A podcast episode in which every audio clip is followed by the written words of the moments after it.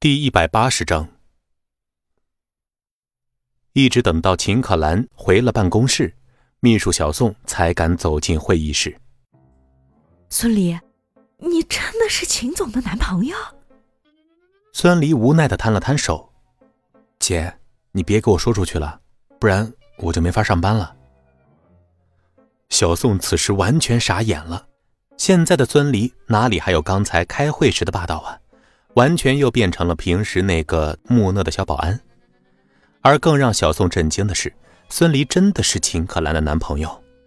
他没想到癞蛤蟆吃天鹅肉的童话竟然真的在他身边发生了。这、这、这……小宋手指着孙离，半天没有说出一句话来。姐，你千万别把这事说出去啊！孙离再次提醒道。好好，我不说。小宋现在终于明白，秦可兰这个平时对员工不闻不问的冰美人，为什么频繁因为一个小保安而动怒。原来是两口子。小宋甚至还在想，两人是不是已经住在一块了？可是不可能啊！小宋是每天陪伴秦可兰时间最久的人，对秦可兰的日常了如指掌，包括秦可兰穿多大尺寸的内衣。孙离不知道小宋在想什么，要是他知道的话。肯定会大声告诉他，他们虽然住在一起，却没有睡在一起。秦可兰面色苍白地坐在办公室，她没想到孙离竟然会突然闯出来搅局。现在不仅和苏家的合作泡汤了，连两人的关系都曝光了。而且他相信，他和孙离的关系很快就会弄得满城风雨。但是他此时没有功夫管孙离的事了，个人的名誉事小。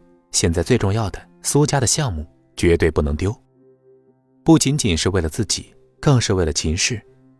他皱着眉头，想着要不要回秦家，把今天的事好好跟爷爷解释一下。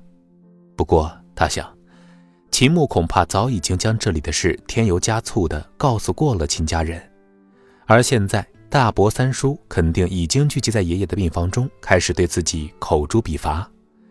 他不得不承认，这次。他彻底的输了。苏家真的会终止和秦氏集团的合作吗？不会的，只要苏家有苏莹莹，秦氏有秦牧，那么两家的合作肯定还是会进行的。但是苏莹莹却甩出了狠话，走了。这恐怕是秦牧和苏莹莹早就算计好了的。无论孙离出不出现，他们都会甩了脸色离开会议室，目的就是刁难自己。让自己登门去求苏莹莹，让自己颜面扫地。可以说，秦牧和苏莹莹所做的一切都是为了让自己难堪。秦可兰想的没有错，这一切都是苏莹莹和秦牧计划好的。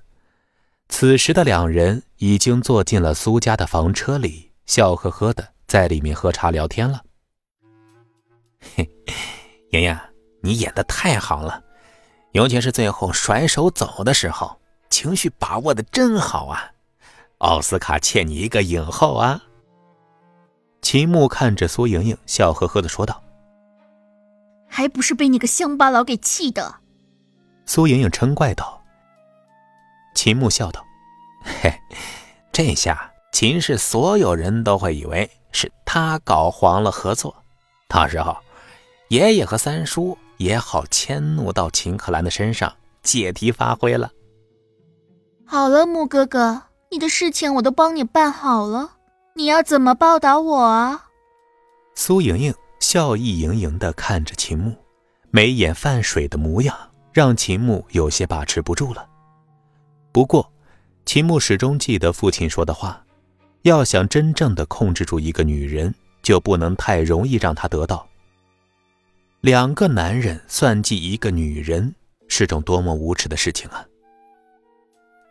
秦牧笑呵呵地说：“哎，那我请莹莹吃饭呀。”见苏莹莹撅起了嘴，他赶紧转移话题：“我已经将情况告诉我爸了，回头家族肯定会讨伐秦可兰，到时候我再吹吹风，让秦可兰去求你，就大功告成了。”木哥。你真是好坏呀！在秘书小宋崇拜、气愤、各种复杂情绪目光的交织下，孙离落荒而逃。等他刚到医院的时候，手机就响了起来，电话里名字一连骂了他好几句。卧槽！站在病房门外，孙离干咳了一声，想着一星期没有来医院了，孙离的脸上有些发烫，自己似乎很不孝顺呀。正在想着一会儿该怎么向父母解释的时候，病房的门开了。